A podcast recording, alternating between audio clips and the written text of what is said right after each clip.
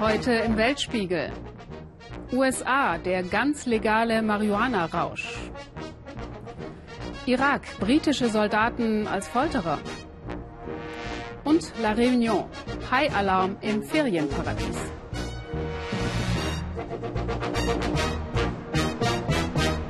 Guten Abend, meine Damen und Herren, und herzlich willkommen zum Weltspiegel. Es ist der Albtraum am Traumstrand. Ahnungslose Touristen gehen baden oder surfen und werden plötzlich von einem Hai angegriffen. Das ist keine Kinofantasie, sondern auf der französischen Insel La Réunion leider immer häufiger Realität. Fünf Menschen wurden in den vergangenen beiden Jahren von Haien getötet, andere schwer verletzt. Ein Naturschutzgebiet sorgt offenbar dafür, dass sich immer mehr Haie in Küstennähe tummeln. Und jetzt stellt sich in dem französischen Überseedepartement im Indischen Ozean die alte Frage, was ist wichtiger, Naturschutz oder Tourismus? Unser Korrespondent Markus Preis hat die Insel besucht und er ist dabei zum ersten Mal in seinem Leben selbst einem Hai ziemlich nahe gekommen. Das hier war mal sein Leben. Die Wellen, das Meer, das Surfen. Heute aber ist der Strand von La Réunion für Anthony Aubert ein Ort des Nachdenkens. Kann man ein Tier hassen für etwas, das es getan hat? Und wie lautet die Antwort, wenn das Tier den Bruder getötet hat? Als ich im Radio von einem Haiangriff hörte, ahnte ich schon nichts Gutes. Ich bin zum Strand, sah die Polizei, sah seine Sachen. Da war mir klar, dass mein Bruder nicht mehr lebt.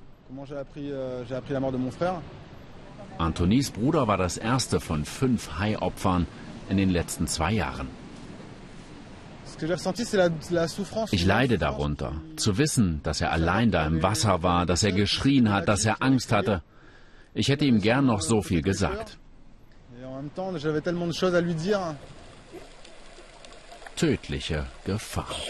Überall um La Réunion. Das Risiko eines Haiangriffs ist hier statistisch tausendmal höher als in Amerika oder Australien. Groß ist die Wut auf die Tiere, doch warum sich die Angriffe häufen, weiß niemand. Manche halten es für Zufall, andere schimpfen auf ein Naturschutzgebiet vor der Insel. Einer, der es herausfinden will, steuert dieses Schiff. Thierry Gassot, so sagt man uns, sei eine Legende unter den Fischern des Indischen Ozeans. Er schafft es immer wieder, Tiger oder Bullenhaie zu fangen. Auch heute wird er es versuchen, zu Forschungszwecken. Die Tiere jetzt einfach zu töten, wie viele es fordern, hält er für eine Überreaktion. Es ist eine ziemlich delikate Sache, wenn wir jetzt das Image bekommen, La Réunion, das sind die Haitöter. Denn der Hai ist weltweit zu einer Ikone des Umweltschutzes geworden. Das könnte das Image der Insel schwer beschädigen. Ich finde, man sollte einen Weg finden, der Mensch und Tier gerecht wird. Doch auch dazu gehört, den Hai erstmal zu fangen. Tintenfisch und Makrelen als Köder. Zwei Kilometer lang ist die Leine. Thierry Gassot arbeitet derzeit für ein staatliches Forschungsprojekt. Die gefangenen Haie werden nicht getötet, sondern bekommen einen Sender. So will man herausfinden, wo sich die Tiere aufhalten, wann sie ans Ufer kommen und ob die Haie hier vor La Réunion heimisch sind oder durch den ganzen Ozean wandern. Das alles, um das Baderisiko besser vorauszusagen. Wird heute ein Hai anbeißen? Es heißt warten, warten, warten. Noch mehr warten, noch mehr Studien, noch mehr Tote? Jean-François Nativel zeigt uns seine Argumente für schnelles Handeln.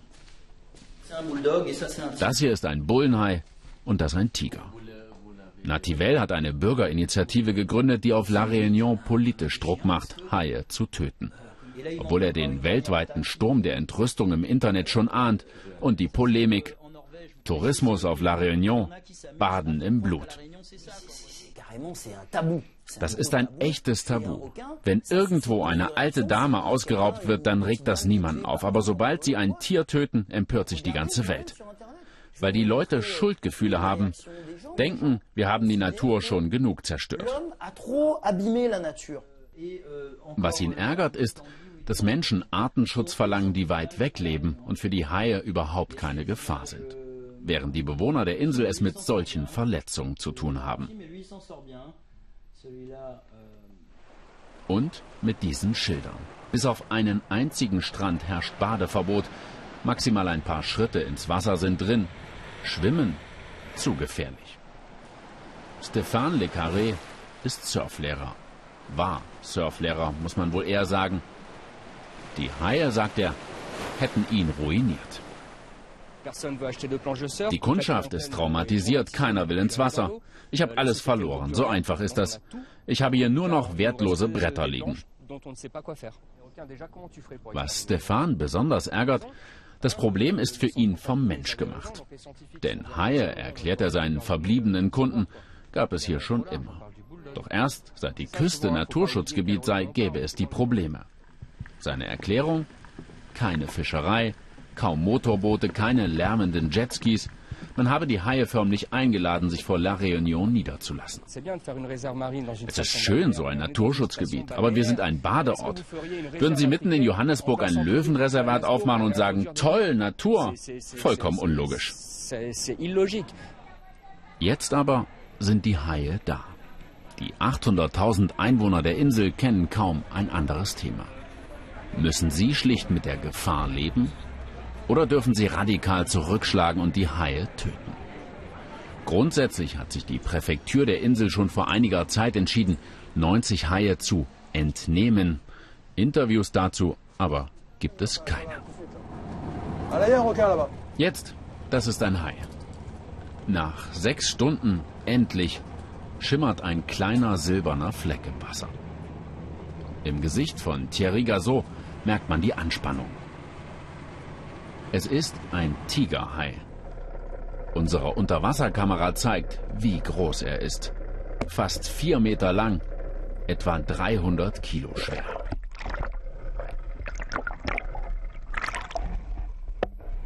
An der Rückenflosse ein kleiner gelber Sender. Dieses Tier ist bereits markiert. Es ist der Tigerhai Nummer 22, den hatten wir schon. Wir lassen ihn wieder frei, weil wir mit den Daten, die er liefert, immer genauer lernen, wie sich die Tiere verhalten. Doch vorher steigt Thierry selbst noch ins Wasser. Zum Hai an der Leine. Uns stockt der Atem. Aber er sagt, er mache das jedes Mal. Er wisse nicht, ob der Hai sich das merke, aber er wolle ihm zeigen, auch der Mensch habe seinen Platz im Ozean. Das ist meine Art, den Hai zu entmystifizieren. Die Leute halten jeden Hai für einen Menschenfresser, den man töten muss, aber das stimmt nicht. Wir müssen mehr über die Tiere lernen und uns anpassen, etwa weil man besser nicht ins Wasser geht. Dann wird Tigerhai 22 wieder freigelassen. Keine neuen Daten diesmal für die Wissenschaft. Thierry Gazot fährt zurück. Er wäre auch bereit, die Haie zu töten, wenn der Staat ihn damit beauftragt. Als Fischer sei das sein Job. Das wird der Staat aber geheim und diskret halten. Ich bin mir sicher, dann dürft ihr nicht mitkommen, um das zu filmen. Was ist schlimmer für La Réunion, als die gefährliche Haiinsel zu gelten oder als die der barbarischen Tiermörder? Auch Anthony Aubert weiß, wie schwer die Entscheidungen sind, die jetzt getroffen werden. Rache für seinen Bruder fordert er nicht, aber er findet, wenn man hier nicht mehr ins Wasser kann, dann hat die Insel ihre Seele verloren. Ob sie fröhlich und als freier Mensch leben oder für 30 und mehr Jahre im Knast sitzen, das kann seit Beginn dieses Jahres in den USA definitiv davon abhängen, an welchem Punkt der Landkarte sie leben. Ist das der Bundesstaat Colorado, dann ist alles gut. Leben Sie aber in Texas, kann es ziemlich böse enden. Zumindest wenn Sie hin und wieder mal Gras oder Haschisch rauchen oder Pott, wie die Amis sagen. Denn seit diesem Jahr ist in Colorado der Konsum und Verkauf von Cannabisprodukten legal, während die Texaner das immer noch wie ein Kapitalverbrechen behandelt. Tina Hassel berichtet aus den USA. Schlange stehen stundenlang bei bitterer Kälte und das für einen ganz besonderen Stoff. Marihuana-Shops locken Touristen aus dem ganzen Land nach Denver. Denn in Colorado gibt es das berauschende Kraut jetzt legal im Laden. Wir sind über 20 Stunden hierher gefahren. Nur deswegen? Ja, das ist ein historischer Moment, eine tolle Erfahrung. Ein kurzer Blick auf die Ausweise. Jeder, der älter ist als 21, darf shoppen gehen. Auch wir dürfen in die heiligen Hallen und sind erstaunt. Dort sieht es aus wie in einer Edelkonditorei, nur dass statt Törtchen Pflanzenbüschel in der Vitrine liegen. Karamelldrops, Knuspersnacks oder trinkbare Elixiere, auf den ersten Blick kaum von normalen Gourmetprodukten zu unterscheiden.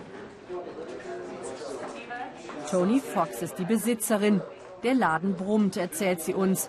Bisher durfte sie nur Pott für medizinische Zwecke verkaufen. Da kamen 25 Kunden am Tag, jetzt 400. Nicht nur wir profitieren, auch Colorado. Die legalen Verkäufe schaffen tausende Arbeitsplätze. Die Steuer auf Marihuana wird für Schulen verwendet. Neue Verkaufsräume sind angemietet worden. Das ist ein boomendes Geschäft und wir sind erst am Anfang. In der Schatzkammer hinter dem Laden hängen die kostbaren Kräuter zum Trocknen. Pflanzen im Wert von tausenden Dollar. Eine Unze Marihuana ist mehr wert als eine Unze Gold, erfahren wir erstaunt. Doch einen Haken hat das florierende Geschäft. Es darf nicht über Banken abgewickelt werden, denn die unterliegen nationalem Recht und das verbietet den Handel mit Pott noch immer. Alles läuft also Cash. Große Summen gehen bar über den Tisch in einem Land, in dem man sonst schon beim Bäcker mit Kreditkarte zahlt. Das ist ein großes Problem. Ich muss mit Bündeln von Bargeld Zehntausende Dollar in den Taschen rumlaufen. Das macht mir Angst. Kathy ist aus Texas angereist und lässt sich zunächst einmal gründlich beraten. In ihrer Heimat ist nicht nur der Verkauf, sondern auch der Besitz von Marihuana streng verboten. Ihre Einkäufe muss sie in Colorado genießen, wenn sie nicht harte Strafen riskieren will. Denn der Stoff, für den sie hier Schlange stehen, wird in anderen Bundesstaaten strikt bekämpft. Hoffentlich ändern sich die Gesetze bald überall. Es ist doch verrückt, dass du dich zu Tode saufen kannst, aber nicht etwas rauchen darfst, das deinem Körper nicht schadet. Wir sind nach Texas geflogen, nach Huntsville, in eines der berüchtigsten Gefängnisse der USA. Überraschend haben wir eine Drehgenehmigung bekommen.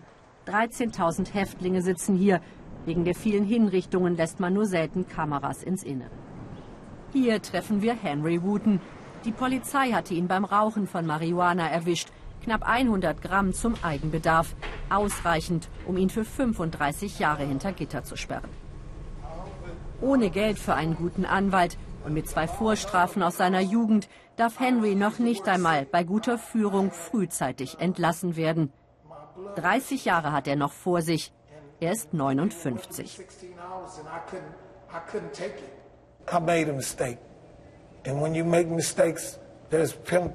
Ich habe einen Fehler gemacht.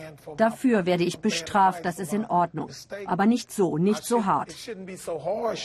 Die haben mir gesagt, egal was du tust, ob du recht hast oder nicht, wir stecken dich für den Rest deines Lebens in den Knast. Verdammt, das ist mein Leben. This is my life. Elf lange Autostunden entfernt in Amarillo, Texas, lebt Henrys Familie. Seit fünf Jahren muss Cheryl den gemeinsamen Sohn alleine großziehen. AJ ist zehn und vermisst seinen Papa sehr. Er schreibt ihm Briefe, versucht in Kontakt zu bleiben. Er wird 40 sein, wenn sein Vater entlassen wird. Unsere Familie ist zerstört, sagt uns Cheryl bitter. Und dann beten sie dafür, dass Henry doch noch begnadigt wird. Nur einen Bundesstaat entfernt ist Marihuana jetzt legal. Und hier wirst du für nicht einmal 100 Gramm Pot 35 Jahre lang weggesperrt. Das ist doch verrückt. Ich begreife das nicht. Kürzlich hat das Fernsehen über einen jungen Mann berichtet, der vier Menschen umgebracht hat. Vier Menschen. Der hat zehn Jahre mit Bewährung bekommen. AJ zeigt uns das Lieblingsbild mit seinem Vater. Vor drei Jahren hat er ihn zum letzten Mal besucht. Ihn im Gefängnis zu sehen sei schrecklich gewesen. Er habe da nicht mehr hingewollt. Aber wenn ich mir das anschaue, dann habe ich das Gefühl, mein Papa ist ganz nah bei mir. Zurück nach Denver, wo entspannt gepafft und inhaliert wird, dass es nur so qualmt. Solange das nicht in der Öffentlichkeit geschieht, ist alles ganz legal. Eine breite Mehrheit hatte in einem Referendum für die Gesetzesänderung gestimmt. Nun kommt das Kraut nicht mehr vom Schwarzmarkt, sondern aus kontrollierten Läden. 22 Prozent Mehrwertsteuer kassiert Colorado bei jedem verkauften Joint. Und auch sonst vertritt die Stadt die neue Politik selbstbewusst.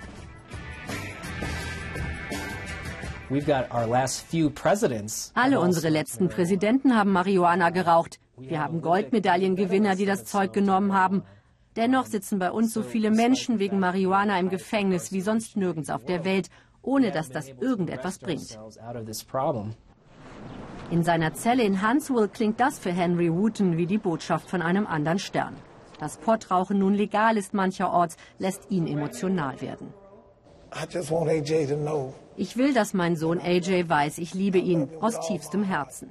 Und ich hoffe so sehr, dass Marihuana auch in Texas legal wird und sie meine Strafe verkürzen. Das ist meine einzige Hoffnung. Eine verzweifelte Henry Wooten war schlicht zur falschen Zeit am falschen Ort. So widersprüchlich können die Vereinigten Staaten sein. Doch aufgeben will er nicht. Ich werde diese Mauern lebendig verlassen, sagt er uns zum Abschied. Wenn wir an Hausboote denken, fallen uns spontan wohl erstmal die hübschen Kähne in den Grachten von Amsterdam oder auf dem französischen Canal du Midi ein. Tourismusidylle. Die Hausboote, von denen unsere Afrika-Korrespondentin Shafak Larai berichtet, sind aber keine Behausung für Individualisten und sie dümpeln auch nicht einsam auf einem Kanal dahin.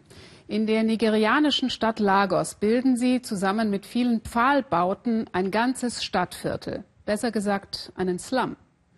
Und weil die Regierung den am liebsten abreißen würde, haben sich die Bewohner jetzt eine ungewöhnliche Art des Protests ausgedacht und gleich noch eine schwimmende Schule dazugebaut. Lagos, Megacity und Wirtschaftsmetropole in Nigeria. Hier leben über 15 Millionen Menschen und die Stadt wächst. Nigeria hat Öl, das lockt viele Investoren. Die Mietpreise sind mittlerweile höher als in New York. Die Regierung ist stolz auf diese Entwicklung. Sie will Lagos verschönern. Deshalb ist der Regierung das hier auch ein Dorn im Auge. Makoko, ein ganz besonderer Slum. Er ist komplett ins Wasser gebaut. Ein Venedig für Arme, sagen die Bewohner halb stolz, halb bitter. Über 100.000 Menschen leben hier. Für sie ist es ihre Heimat. Hier spielt sich ihr ganzes Leben ab. Vom Telefonladen bis hin zur Bank, wo man ein Sparkonto anlegen kann. Alles kommt auf Booten. Die Haupteinnahmequelle ist der Fischfang. Deshalb wollen die Menschen auch nicht irgendwohin aufs Land verfrachtet werden. Für die Regierung aber ist Makoko lediglich das Schmuddelkind der Stadt. Etwas, das man loswerden will. Noah Shemede ist eine Art Anführer in Makoko. Er hat miterlebt, wie das Zuhause von Tausenden seiner Nachbarn abgerissen wurde. Nur noch Holzstümpfe erinnern an die Hütten. Hier hat die Regierung angefangen, unsere Häuser zu zerstören. 300 Häuser haben sie abgerissen und die ganzen Familien haben sie obdachlos gemacht. Und da hinten, da haben sie einen unserer Leute getötet. Der hatte sich geweigert, sein Haus zu verlassen. Da hat die Polizei ihn erschossen. Mit Bulldozern und Sägen waren sie angerückt. Noah hat es mit seinem Handy gefilmt. Nach dem Vorfall hat die Stadtverwaltung den Abriss erstmal gestoppt. Doch keiner hier weiß, ob und wann sie wieder damit anfängt. Um die Regierung zu überzeugen, dass es auch mit Makoko geht, ist das hier entstanden. Die Floating School, eine schwimmende Schule. Zehn Meter ist sie hoch und schwimmt auf 250 Plastikfässern entworfen von einem nigerianischen Architekten. Noch ist die Schule nicht in Betrieb, weil die Regierung sagt, sie sei ohne Genehmigung gebaut worden. Noah und die Gemeinschaft hier sind trotzdem wahnsinnig stolz auf das Gebäude. Für sie ist die Schule nicht nur wunderschön, sie sei ein Leuchtturm, sagt Noah.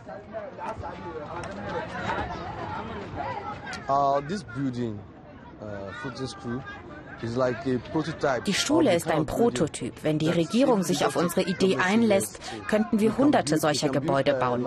Die ganze Front von Makoko würden wir so gestalten. Dann müssten die Leute, die von der Brücke nach Lagos reinfahren, sich nicht die hässliche Fassade des Slums anschauen. Und wir könnten hier Krankenhäuser haben, Gemeindeplätze, Spielplätze.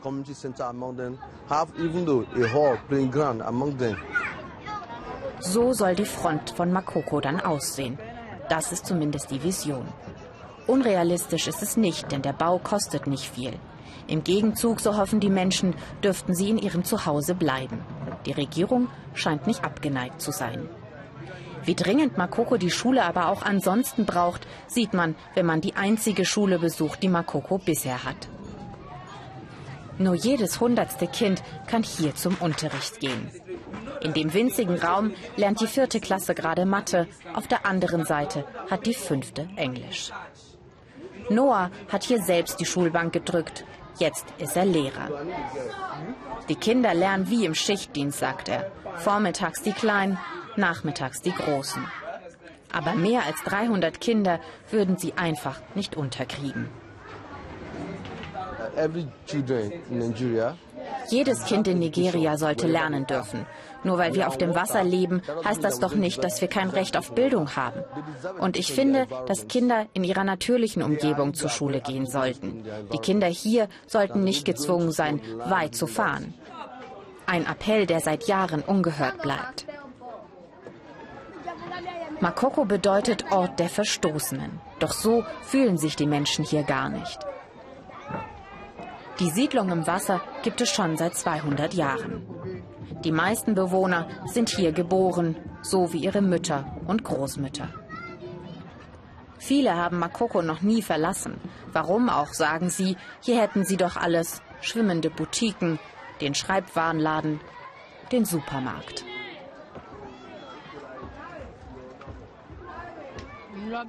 Die Waren kaufe ich auf dem Festland und verkaufe sie dann hier. Es läuft gut, es reicht, um die Kinder zu ernähren. In ganz Makoko gibt es kein Stromnetz. Alles läuft über Generatoren. Naja, meistens läuft's. Zum Beispiel beim Friseur. Makoko sei friedlicher als die Stadt, erzählt uns Adeyemi, der Ladenbesitzer. Hier gäbe es kaum Überfälle. Das läge auch daran, dass sich alle kennen würden. Ich bin hier aufgewachsen und glücklich hier. Ich verdiene mein Geld als Fischer und als Friseur. Hier sind meine Kinder geboren. Ich will nicht woanders leben.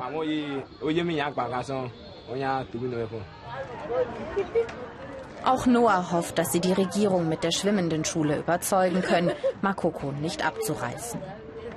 Es ist eine simple Idee, aber vielleicht eine mit einer riesigen Wirkung. Eine, die Noahs Heimat retten würde.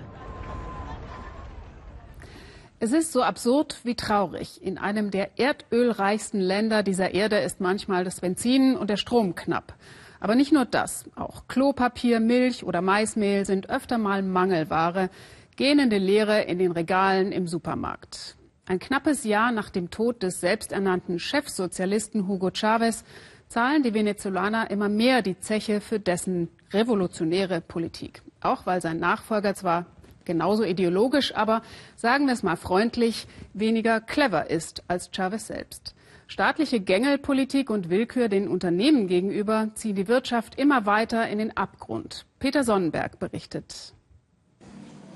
Was man in Venezuela gar nicht mag, ist zu zeigen, was nicht gut läuft. Deshalb konnten wir im Supermarkt nur mit versteckter Kamera drehen. Hier läuft's alles andere als gut. Egal in welchem Markt, in welcher Stadt man Lebensmittel sucht, es fehlt am nötigsten. Milch, Reis, Zucker, Hühnchen oder Toilettenpapier. Und wenn es dann mal welches gibt, kaufen gleich die ersten Kunden die Regale wieder leer.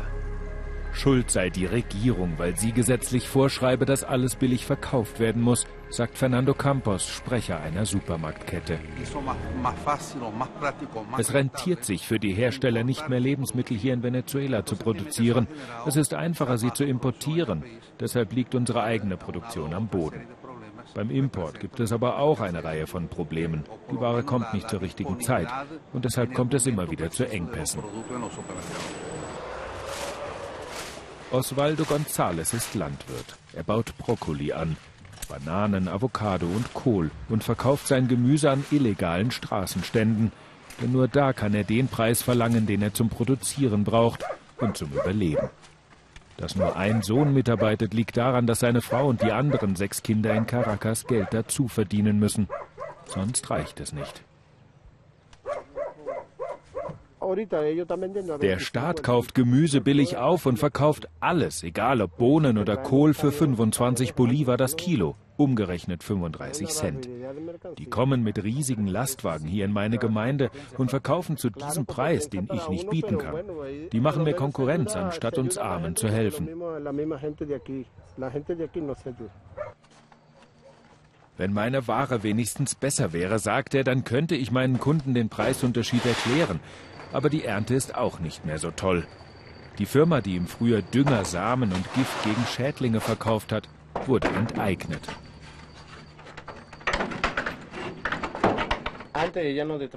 Seit diese Firma verstaatlicht wurde, läuft da nichts mehr. Früher konnte ich bei denen alles kaufen, was ich brauchte. Heute steht man erstmal Schlange, muss vorbestellen und irgendwann bekommt dann jeder nur einen Bruchteil von dem zugewiesen, was er bestellt hat. Deshalb haben viele Landwirte aufgegeben und produzieren nichts mehr. Und die Regale sind leer. Es gibt nichts Vernünftiges zu kaufen.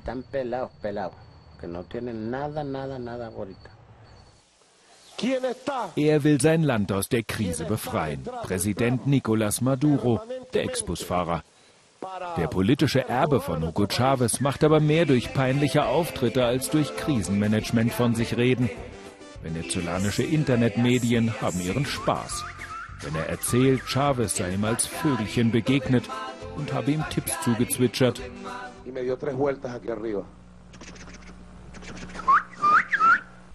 Un día oder dass er gerne am Sarg von Chavez übernachte, um ihm nah zu sein.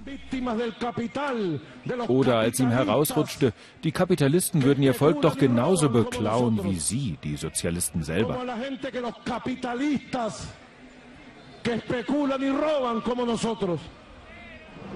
In Maduros erstem Amtsjahr geht es mit der Wirtschaft steil bergab. Die Inflation schnellte nach offiziellen Angaben auf 56 Prozent. Maduros Lösung Geschäfte müssen per Verordnung ihre Preise senken. Sie würden sowieso auf Kosten der Bevölkerung zu hohe Gewinne machen. Was er nicht bedachte, Geschäfte, die keine Gewinne mehr machen, können nicht überleben. Und deshalb sehen die Ladenzeilen der Städte heute so aus. Was sie am Lager haben, müssen sie aufgrund der Verordnung verkaufen. Aber zum Nachbestellen kann sie keiner zwingen. Und so sind die meisten Geschäfte Venezuelas heute fast leer. Wofür investieren, wenn die Regierung dich zwingt, dein Geld zu verlieren? Wir haben noch viel Ware im Geschäft, andere sind schon völlig leer. Aber warum sollten wir nachkaufen? Um mit Verlusten zu verkaufen? Nein, das macht keinen Sinn. So manches in Venezuela macht keinen Sinn. Wir treffen uns am Abend mit einem Mann, der nicht erkannt werden will, weil er etwas tut, was nicht ganz legal ist. Wir gehen in ein Hotelzimmer und er erklärt uns, wie er die Politik seines Landes ausnutzt, um an Devisen heranzukommen, die ihm in Venezuela ein gutes Leben ermöglichen. Der Staat, erklärt er, erlaubt jedem Venezolaner, der genügend Ersparnisse auf dem Konto hat, einmal im Jahr mit seiner Kreditkarte im Ausland Geld abzuheben, bis zu 3000 Dollar, eigentlich um dort Urlaub zu machen. Für einen Dollar bekommt man in Venezuela laut dem offiziellen Wechselkurs gut 6 Bolivar, auf dem Schwarzmarkt aber mehr als 60. Deshalb fliegen zurzeit viele Venezolaner ins Ausland, nur um dort Dollars abzuheben, die sie zurück zu Hause bei einem Schwarzmarkthändler in Bolivar zurücktauschen. So verzehnfachen sie ihr Geld. Unser Informant aber fälscht Antrag und Reiseunterlagen, die er der Bank vorlegen muss, um die Freigabe zu bekommen, im Ausland Geld abzuheben. Ein Bekannter in der Bank genehmigt die Transaktion. Unser Mann spart sich also noch die Ausgaben für die Reise und bietet seine Dienste auch anderen an. Mit einem Kartenlesegerät und einer Software, sagt er, gaukel ich der Bank vor, der Besitzer der Kreditkarte sei im Ausland. Ich überweise das Geld auf mein Auslandskonto. Von dort kann ich es in Dollar an den Besitzer der Kreditkarte zurücküberweisen. Wer kein Erspartes hat, kann auch nichts in Dollars tauschen, wie Osvaldo González. Er ist sauer auf Präsident Maduro, weil der so tut, als würde er den Armen helfen. Dabei gehe es ihm immer schlechter. Ich habe nicht viel und es reicht nur, weil meine ganze Familie nicht mehr zu Hause lebt. Würde auch er sein Gemüse zum niedrigen Einheitspreis an den Staat verkaufen, würde es für ihn nicht mehr reichen. Dann könnte auch er seinen Hof dicht machen und Venezuelas Lebensmittelnot wäre noch ein Stück größer.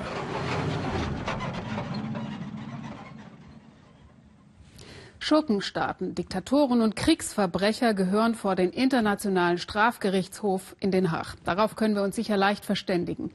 Aber zählt auch Großbritannien zu den Bösewichten?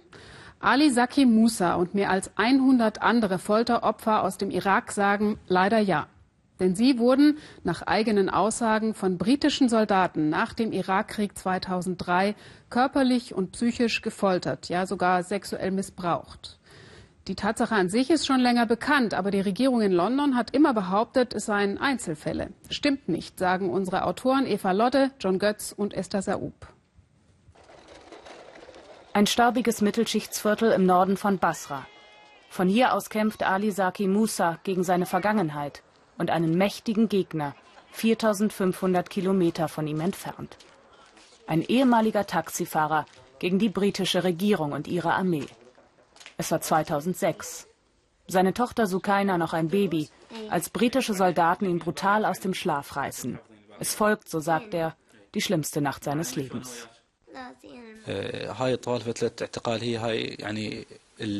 Die ganze Zeit haben sie mich misshandelt und geschlagen, auf alle Teile des Körpers. Außerdem haben sie mich beschimpft. Sie haben mich ins Gesicht geschlagen, auf die Nase, auf meine linke Niere und zwar mit dem Lauf des Gewehrs, nicht mit dem Griff.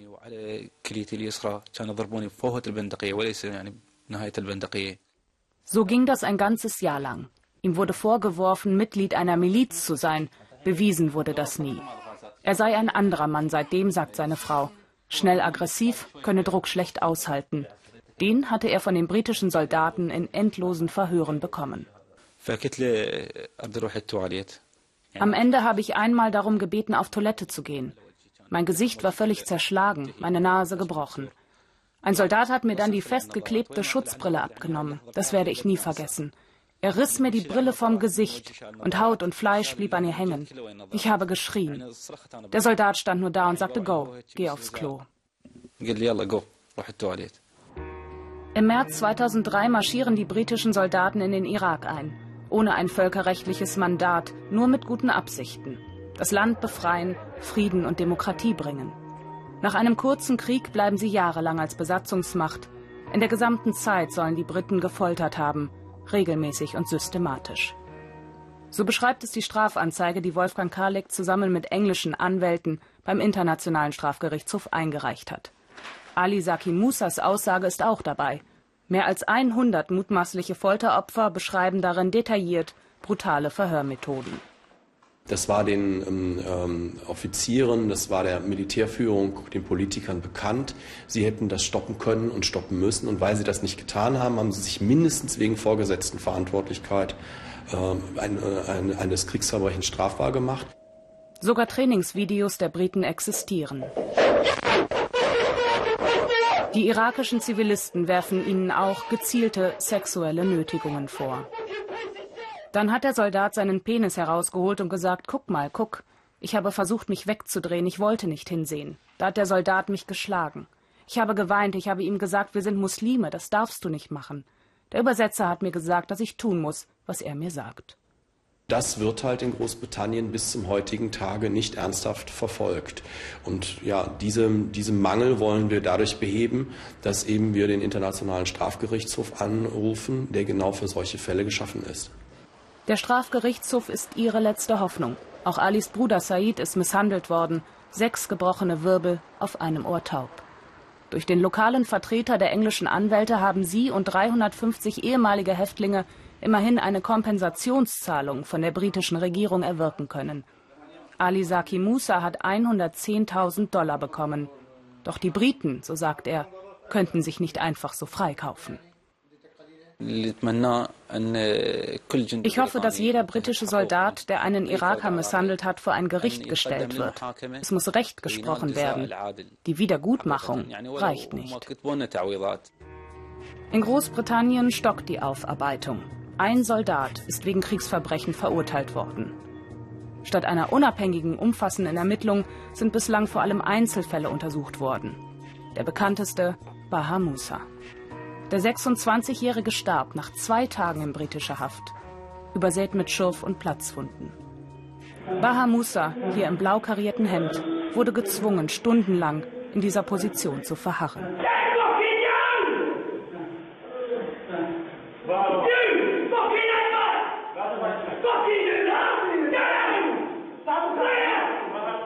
Das sei Folter, sagt Juraprofessor Andrew Williams ganz deutlich. Er beschreibt in seinem Buch die grausamen Umstände von Baha Musas Tod und kommt zu der Überzeugung, Militärs und Politiker entziehen sich ihrer Verantwortung. Die Armee ist zusammengerückt und hält dicht. Außerdem wurde nicht gründlich genug ermittelt, um auch die Beweise zu sichern, die zu einer Verurteilung führen könnten. Ein Grund dafür ist auch, dass die Armee selbst ermittelt. So überrascht es nicht, dass das britische Verteidigungsministerium meint, eine Ermittlung des Internationalen Strafgerichtshofs sei unnötig. Von einer systematischen Misshandlung könne keine Rede sein. Es bedauere selbstverständlich die wenigen Fälle, aber die hätten ja eine Entschädigung bekommen. Ali Saki Musa kann nicht begreifen, wie eine Großmacht so reagieren kann, wenn sie weltweit doch Frieden und Menschenrechte propagiert. Seine Erfahrungen, seine Fotos aus dem Gefangenenlager erzählen jedenfalls eine andere Geschichte. Ehrlich gesagt, ich würde die Bilder gern löschen, aber ich hebe sie auf. Als Beweis dafür, dass es ein Gefängnis gab, Folter, sogar Mord, begangen vom britischen Militär am irakischen Volk. Es würde Ali Saki Musa auch nichts nützen, die Fotos zu löschen. Am Ende bleiben sie doch in seinem Kopf. Hm, und Alis Fall kommt ja jetzt auch auf den Schreibtisch der Richter in Den Haag. Am vergangenen Freitag wurde die Klage dort eingereicht. Jetzt warten hier die Kollegen der Tagesschau auf Sie. Wir wünschen Ihnen noch einen schönen Abend bei uns im ersten. Tschüss und auf Wiedersehen.